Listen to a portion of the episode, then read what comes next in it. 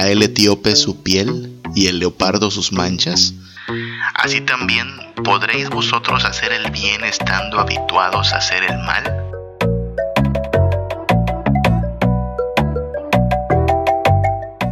Aunque te laves con lejía y amontones jabón sobre ti, la mancha de tu pecado permanecerá aún delante de mí, dijo Jehová el Señor.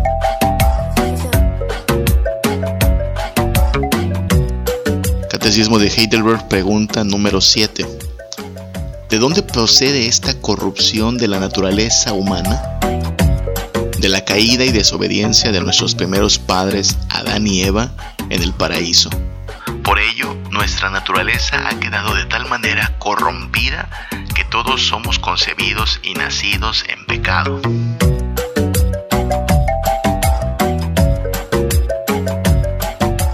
Pero Dios, que es rico en misericordia, con su gran amor con que nos amó, aun estando nosotros muertos en pecados, nos dio vida juntamente con Cristo.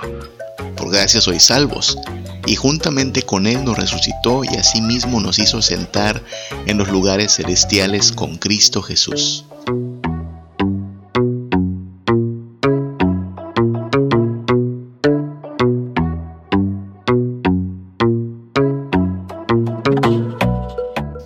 Buenos días, buenas tardes, buenas noches, que el Señor te bendiga. Aquí estamos de vuelta con un episodio más del podcast Una vida reformada. Bienvenido seas y gracias por conectarte. Un saludo a todos los hermanos y compañeros de viaje que se nos unen.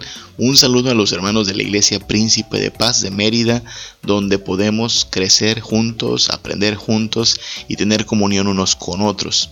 Aquí estamos otra vez en esta serie que hemos denominado Agridulce.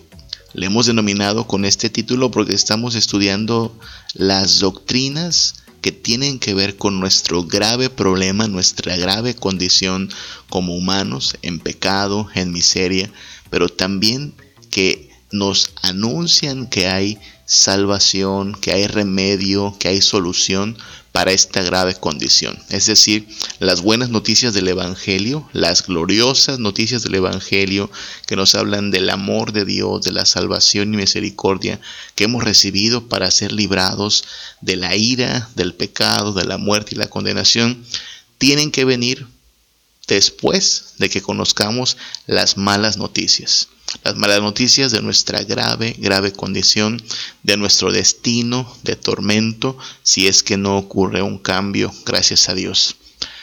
Por eso decimos que para entender las buenas noticias, primero tenemos que aprender, que saber las malas noticias. El remedio que nos ofrece Dios para nuestro pecado y para nuestra condenación va a ser profundamente valorado cuando seamos conscientes de la terrible, terrible condición en que nos encontramos. Y es ahí donde estamos en las primeras preguntas de este catecismo, el catecismo de Heidelberg, un documento doctrinal de hace muchos siglos, pero lleno de sencillez y a la vez profundidad. Sencillez en cuanto a las ideas que expone, profundidad en cuanto a la importancia de las doctrinas que nos comparten. Eh, ha comenzado el Catecismo de Heidelberg preguntándonos cuál es nuestro único consuelo tanto en la vida como en la muerte. Y la respuesta es bastante alentadora, que Dios nos sostiene, que Dios nos guarda, que si hemos sido por Él redimidos, nada de lo que acontece nos puede realmente causar daño permanente.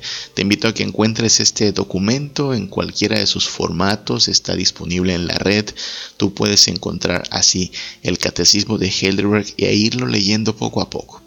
Después las preguntas tienen que ver con el que, pues, ¿cómo ¿Cómo es que vamos descubriendo aquello que Dios quiere que creamos? ¿Qué cosas debemos saber? Y lo primero que debemos saber es nuestra grave condición, Después, lo que Dios hizo para librarnos de esta grave condición. Y finalmente, la forma en que debemos de vivir ahora que hemos experimentado tanta misericordia y amor de Dios en Jesucristo. Entonces, si te das cuenta, estamos apenas en la primera parte de este catecismo que nos habla de lo grave y lo terrible de nuestra condición. Y es así como apenas hemos llegado a la pregunta número 7. ¿De dónde procede esta corrupción de la naturaleza humana? Si tú estudias o escuchas los anteriores episodios, podrás darte cuenta que hemos estado hablando en el, en el último episodio de esta serie acerca de la corrupción humana. Algunos le llaman depravación total, creo que el término es correcto, depravación total, pero a veces entienden los términos un poco diferente a la intención con que fueron eh, acuñados. Y depravación total suena como a que eres totalmente malo, malo, malísimo, ¿no? Como persona tomando las peores decisiones, haciendo las peores obras, llevando a cabo los planes más perversos. Como que no suena a, lo que realmente vemos día a día, ¿no? Tú y yo vemos eh, doctores que se esfuerzan por cuidar la salud, maestros que se esfuerzan por hacer eh, bien a sus alumnos, vendedores que se esfuerzan por tratar bien al cliente, gente que pareciera que vive vidas pues bastante buenas, bastante llenas de bondad, al menos de buenas intenciones, ¿no? Un término como depravación total suena como demasiado drástico, ¿no?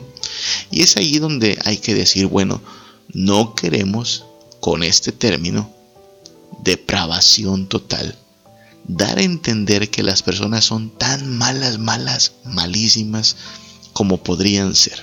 No. Ciertamente hay algún sentido de moral, algún sentido del deber. El, el ser humano es una genialidad, es creativo para muchas cosas. Dios le ha dotado de la capacidad de producir cultura. Pero lo que sí estamos diciendo es que muy, muy en el fondo de cada ser humano, lo que hay en el corazón no es bondad, no es pues un carácter libre de defectos. Y es ahí donde a lo mejor, así como hablamos de depravación total, un término que también podría ayudar es el término corrupción radical. Es decir, entender que nuestro problema es que desde la raíz, desde la esencia, hay corrupción y que eventualmente todo lo que hagamos tendrá una dosis de corrupción por todas partes, pensamientos, acciones, intenciones, planes, proyectos, deseos, todo está, digámoslo así, manchado. De ahí que el título de este episodio, podcast, es una pregunta. Y la pregunta es muy sencilla. ¿Beberías? ¿Beberías tú el agua del retrete más limpio del mundo? Imagínate eso. ¿Serías capaz de tomar un vaso con agua sabiendo que esta agua procede del retrete más limpio del mundo, ¿sí? Perdón por ser tan gráfico, pero ¿tomarías agua? ¿Meterías un vaso al retrete? Un retrete destinado a recibir materia fecal de los humanos? Pero asegurándote, yo te aseguraría que es el retrete más limpio del mundo. Fue limpiado antes de que tú puedas sacar esa agüita para beber. Fue limpiado con lujo de detalle. ¿Beberías esa agua?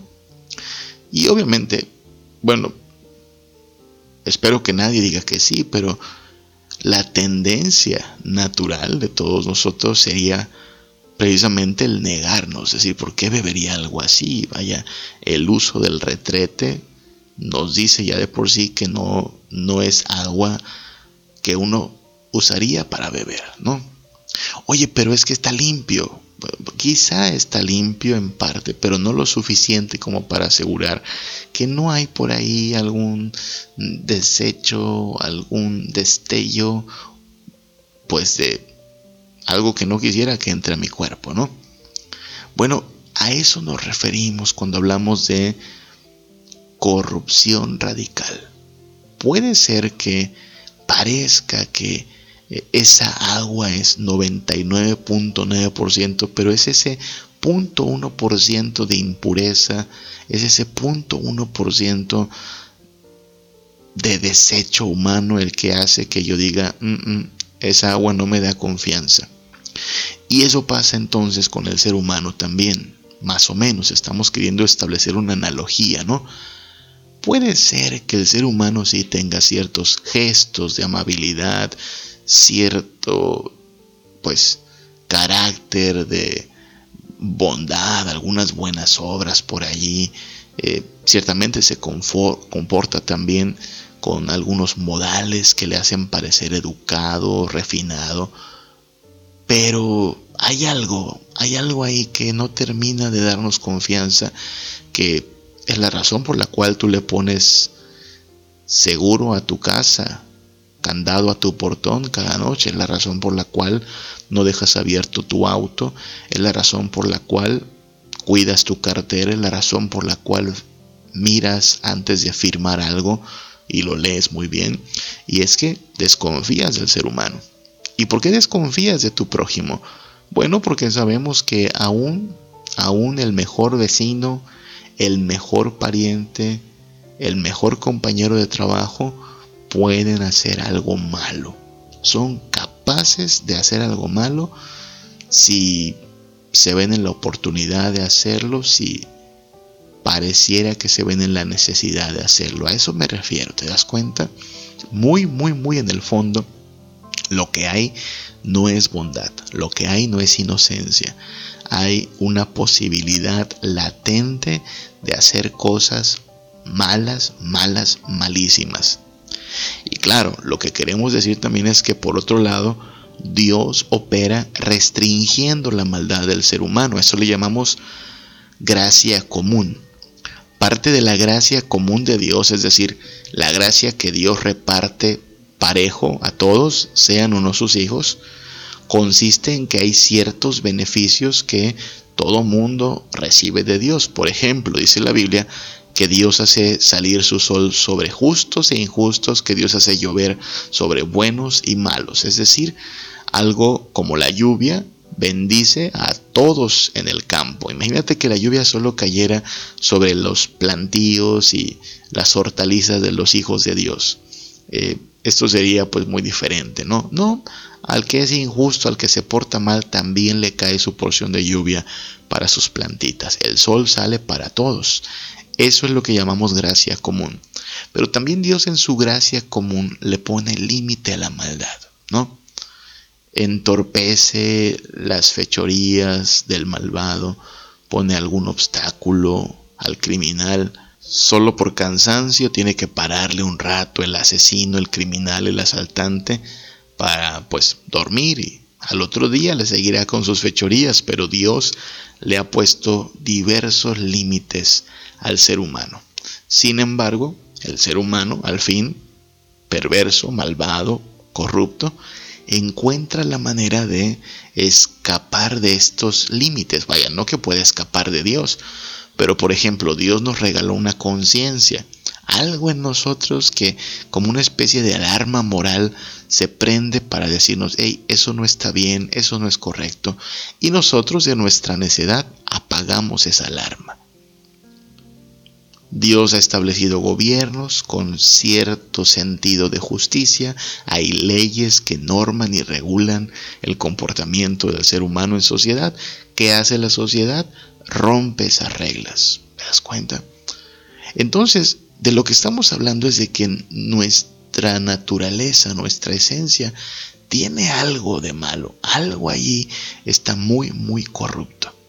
Y entonces aquí es donde la pregunta del catecismo, eh, que a continuación vamos a estudiar, pues nos hace reflexionar en ello. El catecismo de Heidelberg, la pregunta número 7, dice, ¿de dónde procede esta corrupción de la naturaleza humana? Es interesante esta pregunta e importante. ¿De dónde procede esta corrupción de la naturaleza humana? Es decir, ¿cuál es la causa de que seamos tan malos ¿Cuál es la explicación? Pregunta número 7. Y la respuesta, pues podría ser algo así como, bueno, El problema es que le falta educación al ser humano. Su, su corrupción proviene de que le ha faltado educación. Pues no, no. Gran parte de las, las grandes atrocidades del ser humano han sido realizadas por eh, personas con estudios, con un grado intelectual elevado, con prestigio académico. Decir que la educación hace la diferencia entre ser buena o mala persona sería básicamente confiar en que en las universidades solo hay gente buena y que en los lugares sin escuelas hay mucha, mucha delincuencia, maldad, perversidad, pero no es así. Vemos todos los días que gente tanto de universidad como gente sin escuela cometen cometen crímenes, maldades, fechorías, delitos. ¿De dónde procede esta corrupción de la naturaleza humana? ¿Es un asunto circunstancial? Mira la respuesta. La respuesta dice así. De la caída. Esa es la respuesta. De la caída. De la caída y desobediencia de nuestros primeros padres, Adán y Eva, en el paraíso.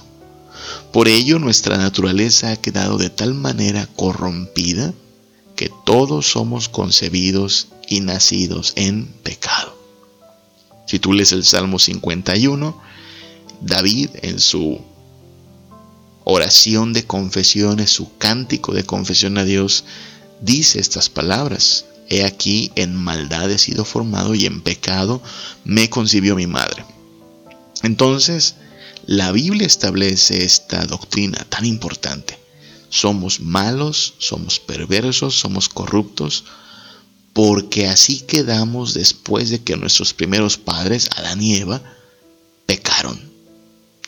Algo pasó en la naturaleza nuestra. Quedamos de tal forma corrompidos que todos estamos cortados por la misma tijera. Todos somos pecadores. Quizá varía nuestro estatus social. Algunos son de clase media, otros de clase alta. Quizá varía el tipo de educación que recibimos. Sin duda varían aspectos como nuestro idioma y nuestra cultura. Pero si algo compartimos todos los seres humanos, si algo comparte todo el género humano es su corrupción. Corrupción radical. Desde la raíz, desde el fondo. No siempre fue así, recuerda, Adán fue creado en inocencia. Génesis 2, 16 al 17 nos dice que Dios le mandó que de todo árbol podía comer, pero del árbol de la ciencia, del bien y del mal, no debía comer porque el día que de él comiese ciertamente moriría. Y así pasó. Nuestros antepasados, Adán y Eva, representantes nuestros del género humano, decidieron desobedecer.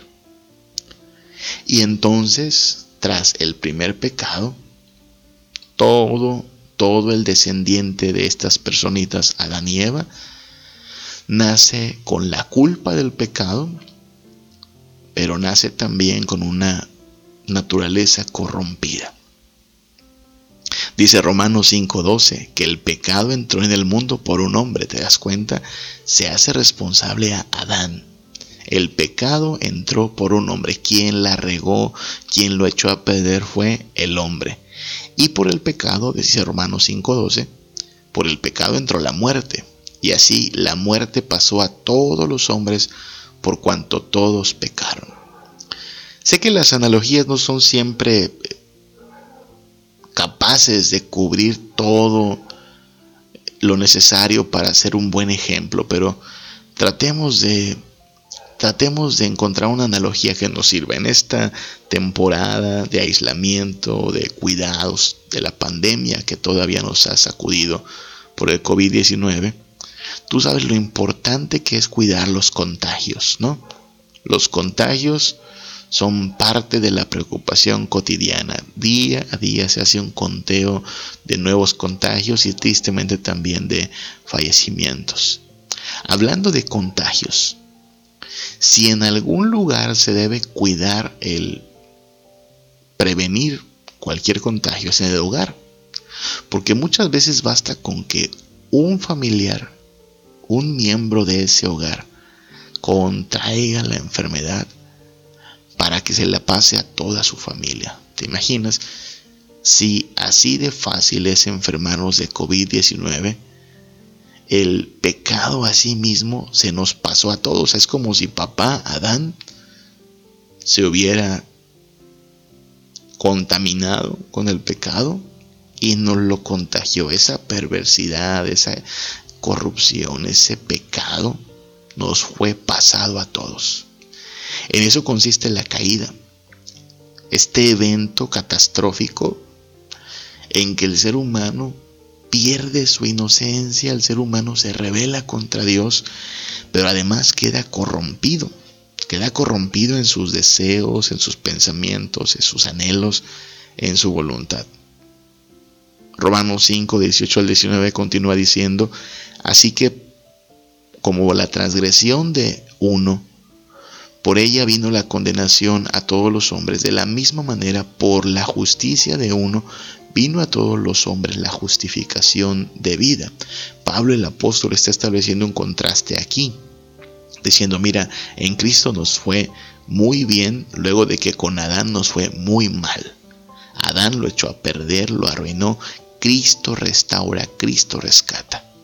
Romanos 5:19 lo confirma, porque así como por la desobediencia de un hombre los muchos fueron constituidos pecadores, Así también por la obediencia de uno los muchos serán constituidos justos. Este pasaje nos está dando las buenas noticias después de explicarnos las malas noticias. Malas noticias. Tu representante, tu primer pariente, tu antepasado Adán, la echó a perder. Toda la creación quedó bajo maldición por su decisión de vivir fuera de la voluntad de Dios. Malas noticias. Tu tatara, tatara, tatara abuelo Adán lo echó a perder y tú, y tú tienes que asumir también tu parte en esta situación. Si él fue corrupto, contagia de esa corrupción a todo su descendiente. Malas noticias. Nos espera la muerte, nos espera eh, la eternidad de dolencia y crujir de dientes. Pero entonces vienen las buenas noticias. Hay un hombre que puede compartir su justicia, su inocencia con todo aquel que cree en él. Por un pecado, todos nosotros nos volvimos corruptos y quedamos bajo maldición pero por un hombre perfecto que toma nuestro lugar para ser nuestro sustituto bajo la ira de Dios, por él vienen a sus creyentes, a sus discípulos, la salvación, el perdón de pecados y la vida eterna. Cristo está revirtiendo lo que Adán echó a perder. Cristo está rescatando lo que perdimos cuando nuestros primeros padres desobedecieron a Dios. Y, este proceso todavía está en marcha. Algún día la creación será librada de esta miseria en la cual nos encontramos, de la muerte, nosotros mismos, que hoy si somos cristianos tenemos una lucha contra el pecado, ¿no? Pero esta lucha va a ser resuelta y algún día ya no tendremos más problemas con el pecado. Según a los Corintios 3:18 nos dice acerca de nuestra condición futura, dice nosotros mirando a cara descubierta como en un espejo la gloria del Señor, somos transformados de gloria en gloria en la misma imagen por el poder del Espíritu del Señor. Antes de que Cristo obrara, nosotros nos parecíamos mucho a nuestro Padre. ¿Has escuchado la frase de tal palo, tal astilla? Pues eso pasó. Mira al Padre, rebelde a Dios. Mira al Hijo, rebelde a Dios. Mira al Padre, corrompido. Mira al Hijo, corrompido. Nos parecemos mucho a don Adán. ¿Por qué? Pues porque don Adán fue nuestro primer padre, el representante de todo el género humano. Y así como él no creyó a Dios, así como él no se sometió a Dios, asimismo el género humano, todo humano, se revela contra Dios, no cree en este Dios de bondad y misericordia, que además es Rey de Reyes y Señor de Señores, no quiere tenerlo en su vida. Y entonces se manifiesta eso, nos parecemos a Adán, porque somos como Él. Pero Dios empieza a revertir las cosas enviando a su Hijo. Su Hijo muere en la cruz en sustitución por los pecadores. Ahora los pecadores son perdonados de sus pecados, son llamados justos y santos. Todavía pelean contra el pecado, todavía luchan con esta naturaleza que parece que no se va a dejar vencer fácilmente, pero mayor es el que está en nosotros que el que está en el mundo. Así es que el Espíritu de Dios operará en nosotros su poder, su sabiduría, su dirección, para que nosotros podamos dejar el pecado y ser transformados a la imagen de Jesucristo. Mira lo que dice 2 Corintios 3:18. Somos transformados en la misma imagen del Señor ya no nos vamos a parecer a Adán, no nos queremos parecer a Adán, porque él fracasó, nos queremos parecer ahora a Cristo, ¿ok? Entonces, el problema del ser humano es un problema de raíz, no está ni siquiera en los genes, ¿ok? No es un problema genético, no es un problema sociológico, no es un problema de otra naturaleza, sino de nuestro yo, de nuestra esencia, de lo que somos como humanos. Imagen de Dios, sí, todavía lo somos, pero una imagen corrompida y por lo tanto defectuosa, incapaz de cumplir con aquello por lo cual fue creado el ser humano. Entonces, necesitamos entender estos términos, esta situación. ¿De dónde viene esta corrupción? La heredamos. Todo género humano la heredó. Quizá no parecemos tan malos, Quizá no parecemos tan perversos, pero seríamos capaces de las peores atrocidades. ¿Qué nos detiene? Una conciencia que Dios nos regaló, leyes humanas que prometen todavía castigar cierto grado de acción mala, injusta, delincuencial. Pero aparte de todo eso, a los hijos de Dios, a los creyentes en Jesucristo, Dios les da una nueva naturaleza. Lo que es imposible para nosotros es posible para Dios. Entonces Dios opera con el poder de su Espíritu Santo, trayendo una nueva creación a nuestra vida, de manera que aquello que nos identificaba con Adán ahora es anulado, es restaurado a la imagen de Cristo. Por eso es en Cristo quien se encuentra la bendición y la salvación. Todavía nos encontramos fuera del Edén. Recuerda que una de las cosas que pasó en Edén tras la caída es que el hombre es expulsado de la presencia de Dios. Y por eso entendemos que los malos no van a habitar con Dios, porque Dios que es santo no tolerará en su presencia a gente pecadora. Entonces así está la situación. Dios aborrece el pecado, Dios castiga a todo pecador. Después de la caída, Adán y Eva fueron expulsados de el Edén. Y hasta el día de hoy nosotros batallamos con eso y estamos fuera de Edén todavía. Estamos fuera de ese lugar perfecto de comunión con el Señor. Pero en esta historia ha pasado algo más, que así como el hombre ha caído en pecado y ha echado a perder todas las cosas, el Hijo de Dios ha venido a buscar y salvar lo que se había perdido. Ciertamente es una mala noticia saber que eres malo y que no sirve echarle la culpa a nadie más, sino a asumir esta condición en que nos encontramos es realmente complicada.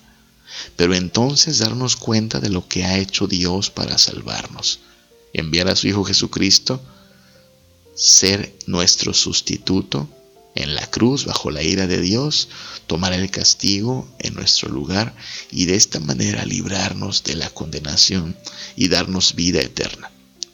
Muchas cosas están pendientes, repito, todavía no hemos vuelto a Edén, pero estamos camino, camino a casa.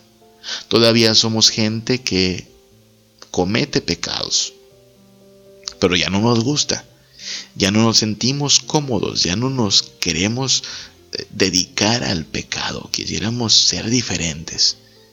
Y quisiéramos ser diferentes porque queremos ser luz en las tinieblas.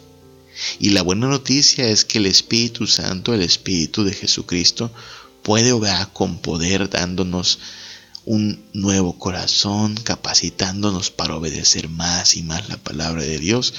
Nuevamente, Dios está llevando a cabo un proceso de recreación, un rescate total y global de la creación. Algún día habrá cielos nuevos y tierra nueva y solo morará allí la justicia. Todavía estamos en ese proceso, en ese camino, pero ya ha comenzado a hacer Dios cosas grandes.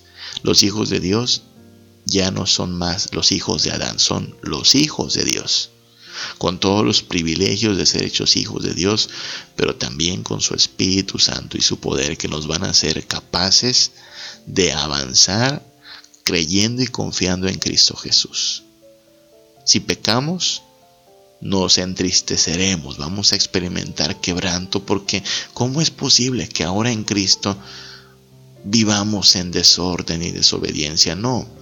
Así es que el cristiano sí peca todavía, pero ya no quiere pecar, ya no disfruta el pecar, hay una lucha en él.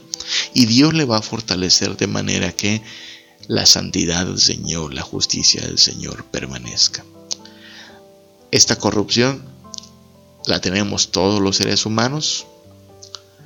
Esta corrupción nos acompañará hasta que podamos estar en esos cielos nuevos y tierra nueva y entonces en gloria ser transformados plenamente. Pero ya desde ahorita Dios está obrando cambios en nosotros. Y nosotros debiésemos estar ocupados en dar evidencia de que en verdad hemos conocido a Jesucristo nuestra conducta, nuestras decisiones, nuestra forma de vivir, nuestro estilo de vida debe mostrar de quién somos. Y la buena noticia es esa. El Hijo de Dios bajó a resolver, a rescatar aquello que en Edén, tras la caída, quedó manchado, corrompido y se perdió. El diagnóstico sigue siendo un diagnóstico desalentador de entrada, ¿no? Las malas noticias son bastante desalentadoras, desinflan nuestro orgullo. Nos dice, mira, no tienes nada de qué presumir, tú, humano, que eres corrupto y que estás en condenación. Malas noticias, terribles noticias. Pero una vez que se nos comparten las malas noticias, las terribles noticias de nuestra condición y perdición, entonces el Evangelio hace su aparición y nos dice, mira, hay un hombre perfecto, sin mancha, inocente. Además, hijo de Dios, ¿eh? salió tan santo como el Padre, eh, poderoso, está dispuesto a intercambiar su lugar contigo, a morir en tu lugar. Eso es lo más glorioso que nunca escucharás y son las mejores noticias que hay. Entonces, aquí seguimos en esta línea. Las buenas noticias del Evangelio solo serán entendibles y celebradas cuando comprendemos las malas noticias. Quiera el Señor librarnos de esta naturaleza corrupta, reducirla con el poder de su Espíritu Santo, de manera que ya eh, el pecado lo estemos echando de nuestra vida. Y ahora queremos vivir en santidad, celebrando que Dios está rescatando todo aquello que se perdió en Adán. Y sigamos siendo cautelosos, sigamos siendo cautelosos. No puedes asumir que el ser humano es bueno por naturaleza, no, el ser humano es capaz de las peores, peores maldades. No te confíes, no te confíes ni de ti mismo, desconfía incluso de ti mismo y confía en aquel que puede transformar vidas, perdonar pecados, rescatar del infierno y darnos dicha y gozo en abundancia. Hasta aquí quedamos, hasta aquí te acompañó Samuel Hernández, el peregrino feliz. Espero que tanto las buenas como las malas noticias que hemos compartido generen en ti una reflexión, te ayuden a buscar a Cristo como lo más importante, lo esencial, lo necesario en tu vida. Que las malas noticias no hagan sino alentarnos a buscar a aquel que ha hecho todo por salvarnos, que ha dado todo por redimirnos, que murió y resucitó para darnos vida nueva. Que las malas noticias nos lleven a buscar las buenas noticias de Jesucristo. Que el Señor te bendiga, que el Señor te guarde. Nos escuchamos. A la próxima.